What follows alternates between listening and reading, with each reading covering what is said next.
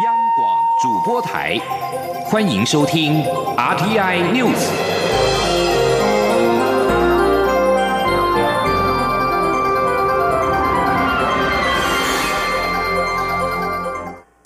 各位好，我是主播王玉伟，欢迎收听这节央广主播台提供给您的 RTI News。新闻首先带您关注，行政院会今天通过内政部的数位身份证规划案。行政院长苏贞昌在院会裁示，这是台湾推动政府数位转型的重要政策，希望能够整合政府各个功能，为民众开启更创新、智慧化的服务，同时借由加值资料应用，优化施政决策品质。根据内政部规划，新式数位身份证具备虚实世界身份识别、一卡多功、数位签章、保护隐私、资讯自主、智慧政府基础建设、提升防卫双重保障以及带动创新应用及产业发展等八大功能。民众可以自由选择是否结合自然人凭证等功能。数位身份证预计从明年十月开始，以两年半的时间为全国两千三百多万国民换发，所需花费为新台币四十八亿元。苏奎表示，政府未来会以人身事件为轴心，提供国人多项个人化服务，凡是社福、保健、津贴、保险、年金、税务、监理等等与民众生活息息相关的各项服务，都可以一并整合。最关心的是劳工的权益。蔡英文总统今天上午接见中华民国医师工会全国联合会时表示，为了改善医师的劳动条件及职业环境，卫福部规划在医疗法当中增订专章，让医师的职灾补偿及退休制度等权益有更多保障。另外，立法院也积极推动医疗事故预防及争议处理法。总统指出，这些法制面的工作需要各界集思广益，做最好的规划。前听记者欧阳梦平的采访报道。蔡英文总统在接见时，首先感谢医师们的贡献，不但守护民众的健康及生命，也非常热心投入偏向医疗、国际医疗援助，并支持台湾的国际参与。总统说，每次他出访时，都会深刻感受到台湾的医疗服务对友邦带来的影响及帮助，这些都要归功于医界的努力与支持。蔡总统也指出，未来有许多难关需要一起克服，特别是台湾正迈向超高龄社会，健康照护体系面临新的挑战，包括医疗纠纷的增加、医事人员的工时及待遇，都是迫切需要解决的问题。这几年，政府积极推动分级医疗及双向转诊，希望透过医疗院所的分工合作，提高服务的效率，并避免医疗资源的浪费。蔡总统也特别说明，政府正积极推动立法，希望改善医师的劳动条件及环境。总统说：“为了改善医师的劳动条件跟职业环境哦。”我们规范，我们规划在医疗法中增订专章，让医师的职灾补偿以及退休制度等权益哦，都有更多的保障哦。那么，呃，大家所关切的医疗事故预防及争议处理法啊，呃，那么立法院也积极的在推动当中哦。总统表示，这些法制面的工作需要各界集思广益，做最好的规划。他也希望在座的工会成员能够继续协助政府的政策。中央广播电台记者欧阳梦平在台北采访报道。也来关心旅行业的劳工权益。劳动部日前公布最新无薪假人数，创下今年以来新高。近日又传出有旅行业者因为中国大陆限缩自由行人数，开始放弃无薪假。劳动部今天受访时指出，初步调查目前此旅行业者还在跑流程，劳动部会持续关注，同时也提醒雇主，若是因为景气因素不得已要放无薪假，一定要取得个别劳工的同意，薪资也不能低于基本工资。前天记者杨文军的采访报道。媒体报道，一家以接陆客团、购物站为主业的公司将实行无薪假，约两百三十名员工受影响。对此，劳动部劳动条件司副司长黄维琛受访时指出，初步调查，此报道是来自员工爆料。这家公司因为是集团性质，现在还在跑流程阶段，劳动部已请当地县市政府分头去了解。由于业界忧心九月起与陆客相关的产业恐出现倒闭潮，黄维琛则指出，目前观察规模较大型的业者，旅客来源广泛，调整人力就可应应；但规模小一点的事业单位可能影响较大，政府会持续关注。黄维琛也强调，若事业单位因景气因素不得已必须实施无薪假，必须要获得个别劳工同意。按月计酬的劳工也不可以低于每月基本工资，实施期间以三个月为限。他说：“那首先，雇主一定要跟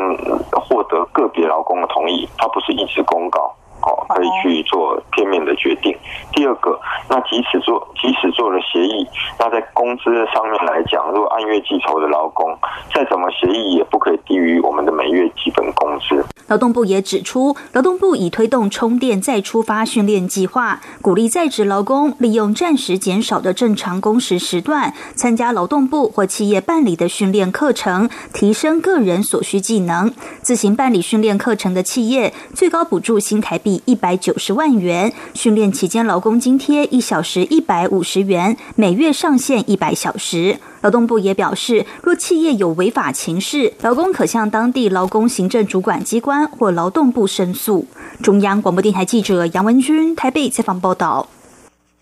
继续关注选战焦点。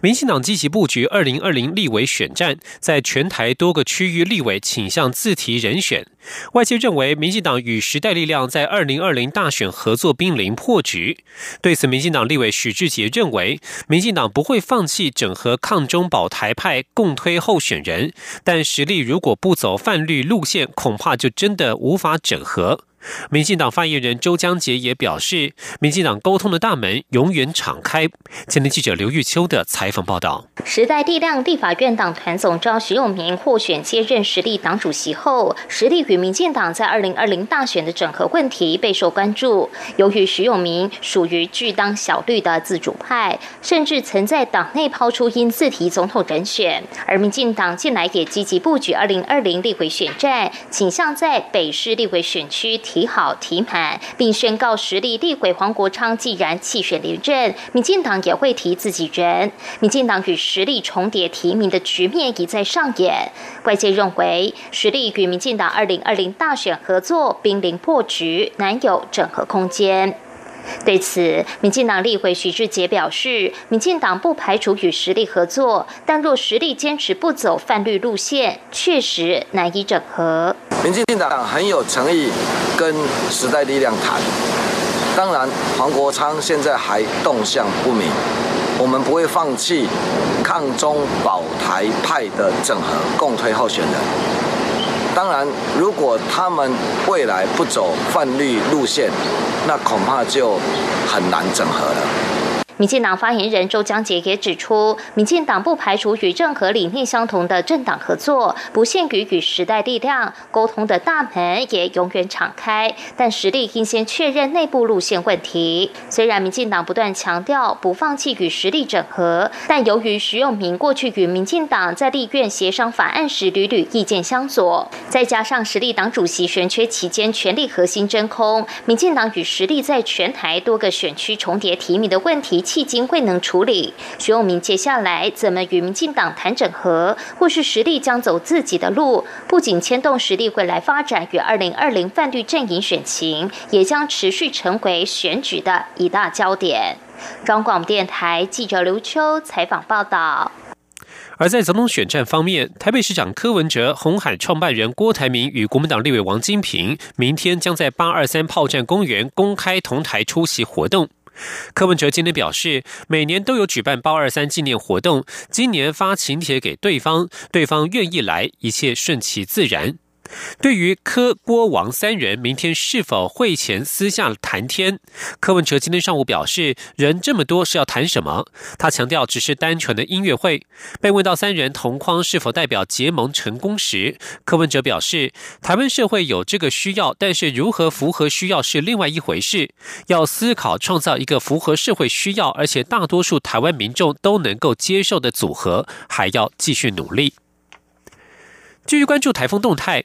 今年第十一号台风“白鹿”的中心位置，今天上午已经来到俄兰比东南东方一千一百二十公里的海面上，持续朝西北方向移动，逐渐接近台湾。中央气象局预估，明天晚间之后，“白鹿”就会靠近台湾东半部及巴士海峡一带，侵袭台湾的几率相当高，因此不排除明天上午就会先发布海上警报，在下午过后可能发布陆上警报。前天记者吴丽君的采访报道：二十一号下午生成的轻度台风“白鹿”，到二十二号上午八点的近中心最大风速已经来到每秒二十公尺，七级风暴风半径一百公里，并以每小时十六公里的速度加速扑向台湾。而随着台风逐渐接近，东半部从二十三号白天起就会逐渐受到外围环流影响，出现间歇性的阵雨；西半部则维持多云到晴，午后有局。部雷阵雨的天气形态，气象局预估，白露二十三号晚间就会进逼台湾，风雨最剧烈的时间则落在二十四号一整天，而且侵台几率相当高，因此不排除二十三号上午就会先发布海上台风警报，并于下午过后发布陆上台风警报。气象预报员朱美玲说：“那这个台风侵袭台湾的几率是蛮高的，那。”以目前的路径来看的话，这个台风会在周五晚间之后逐渐接近到台湾。周六这一天对我们的影响最显著，全台各地都容易有阵雨或雷雨，尤其是东半部跟南部地区的降雨会相当的显著，不排除各地是有局部的大雨或是豪雨发生的几率。所以说，我们明天可能会在上半天就有机会发布海上台风警报。那陆上警报是也不排除有发布的几率。那如果说有发布的话，主要是在明天的下半天之后。此前白露结构虽然逐渐增强，但预估威胁台湾的时间强度仍在轻度上限，暴风半径则会扩大到一百五十公里。不过气象局也提醒，台风路径依旧有不确定性。目前气象局预估的路。路径以及暴风半径也是涵盖整个台湾，直到巴士海峡，因此北台湾以及中台湾依然不可掉以轻心。预估白露在二十五号星期天之后就会逐渐远离，各地的降雨也会渐趋缓和。不过中南部地区在外围环流和云系持续影响下，还是容易出现间歇性的降雨。中央广播电台记者吴丽君在台北采访报道。而农委会农粮署今天表示，依据气象局的资料，这次台风来袭东半部为首当其冲的区域，中南部地区则应该留意台风中心通过中央山脉之后带来的较大雨势，呼吁农民密切注意天气动态，做好防灾措施。继续关注国际消息，德国总理梅克尔二十一号与到访的英国首相强生会晤时表示，欧盟与英国有可能达成协议，以避免英国混乱的无协议脱欧。此番言论也给了强生一丝希望。强生始终坚称，他不会接受前首相梅伊与欧盟所达成的爱尔兰边境保障措施，并且警告英国将在十月三十一号退出欧盟，即使要付出经济混乱的代价。梅克尔表示，如果可以找到方法解决棘手的爱尔兰边境问题，或许可以在三十天之内达成协议，让英国顺利脱欧。爱尔兰边境保障措施需要防止英国的北爱尔兰与欧盟成员国爱尔兰之间的硬边界，这可能使得教派之间的紧张局势重现。但评论员讥笑此项计划，因为它会暂时让英国留在欧盟关税同盟。强生表示，爱尔兰边境保障措施显然必须取消。但是，法国总统马克宏二十一号则表示，欧盟一直表明不会同意这样做。而在日韩贸易问题方面，在日本与美国的贸易问题方面，日本和美国二十一号在华府举行了两天的部长级贸易协商。这次针对汽车及牛肉等重要品项关税进行了讨论。日本经济再生担当大臣茂木敏充表示，双方仍存有歧见，但是贸易谈判逐渐迈向最后阶段，表达双方的谈判已经取得进展。茂木和美国贸易代表莱特海泽二十一号进行约五个小时的讨论。这次谈判本来预计二十二号结束，但有可能增加一天议程，延后到二十三号结束。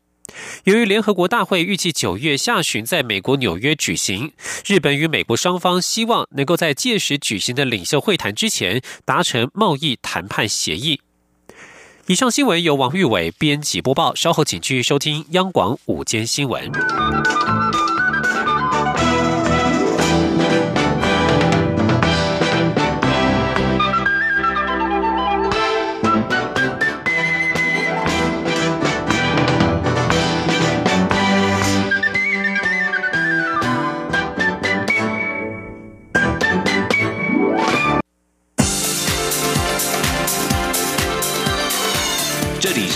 中央广播电台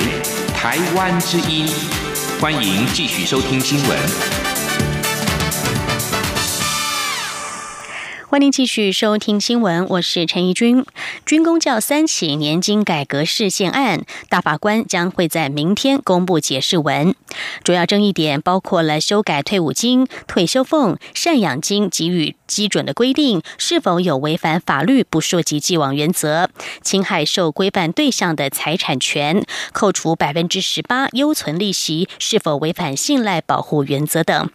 纷扰两年的军工教年改事件的结果也备受关注。记者郑玲的报道。司法院大法官受理军工教年改事件案，经过去年底到今年六月分别召开三场说明会、言辞辩论后，将在八月二十三号下午四点公布合宪或违宪解释。年改事件分为三案，分别是立法委员江启臣等三十八人申请解释陆海空军军官士官服役条例，立法委员林德福等三十八人申请公务人员退休资前抚恤法及公立学校教职员退休资前抚恤法部分条文违宪案申。请人之一的亲民党立委李红军说：“年改的问题有三个重点，就是年金破产原因的责任归咎，政府与军工教人员的契约关系被单方面破坏，以及投身军工教人数大幅下降。希望大法官能面对这些问题，好好解决，不是只有关注财务危机。当初所谓的在这个年纪的四大基金也好，那你去救股市也好，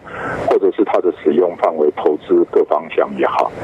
那实实质。上造成它的破产的原因，不是单纯只有在支付上面，那所以政府的责任的追究，其实都没有去检讨这个区块。那这个问题现在不去处理，未来还是会遇到。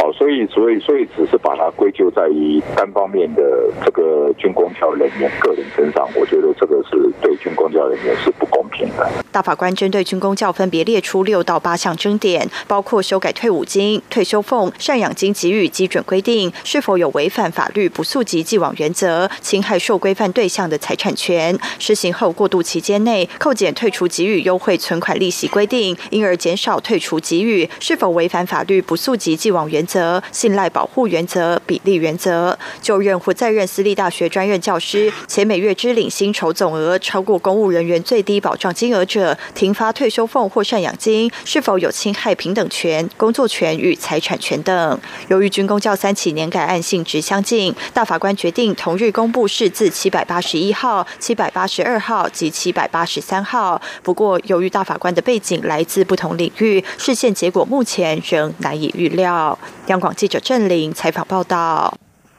教育部推动由技专校院和企业合作的产业学院计划，今天举行成果发表会。累计六年来，已经有七十八所学校和一千零四十一家企业合作，至今有三千九百多名学生在毕业之后立刻进入了合作企业工作，而且起薪都比一般行情要高，最高可以来到新台币四万三千元。记者陈国维的报道。教育部从二零一四年起推动产业学院计划，由技专校院与企业合作，对焦业界具体人力需求，开设契合式人才培育学程，规划一年期或两年期的实作课程及现场实务实习。每个学程至少要有十五名学生参与，毕业后可以进入合作企业就业。教育部次长刘梦琪表示，产业学院计划对应不同领域的产业人才需求，六年来已经有八千四百八十名学生。入职场，约有四成六的人是直接留在合作企业工作，其中也有接近四千位的学生是进入了当初他们实习跟合作的企业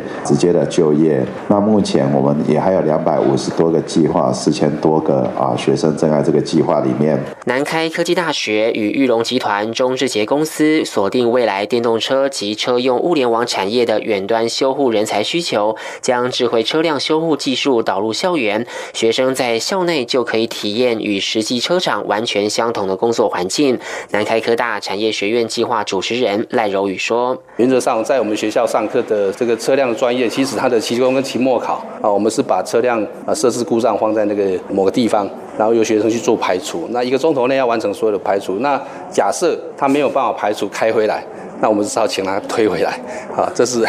没有技术力，要有体力哈。赖柔宇说：“参与学程的学生毕业后可以顺利考取汽车修护以及技术师证照，而且中智捷公司提供的起薪可以达到新台币四万到四万三千元。明星科技大学则结合新竹半导体封测产业聚落在地特色，与新泉公司合作开设封装产业专业技术课程。产线工程师郑巧云就是参与这个学程后直接进入公司上班，起薪也有三万四千元，都比其他同学。”来得高，在学校都只是课本上的知识，没有办法实际的去看到，然后印象加深。比如说产线内部的营运，或者是效率如何去提升。这都是在实习过程中比较能学到的。教育部以“产学育才，共许未来”为主题，在教育部产学合作资讯网线上展示三十八件学校与产业合作的优良案例，期待未来有更多企业和学生加入行列。中央广播电台记者陈国伟台北采访报道。继美国在台协会 AIT 处长李英杰到高雄与高雄市长韩国瑜见面，日本自由民主党青年局局长佐佐木纪重今天也率团到高雄市政府拜会韩国瑜。韩国瑜表示，这代表美日对高雄的重视，可能也是对他个人的重视，希望能够进一步了解他。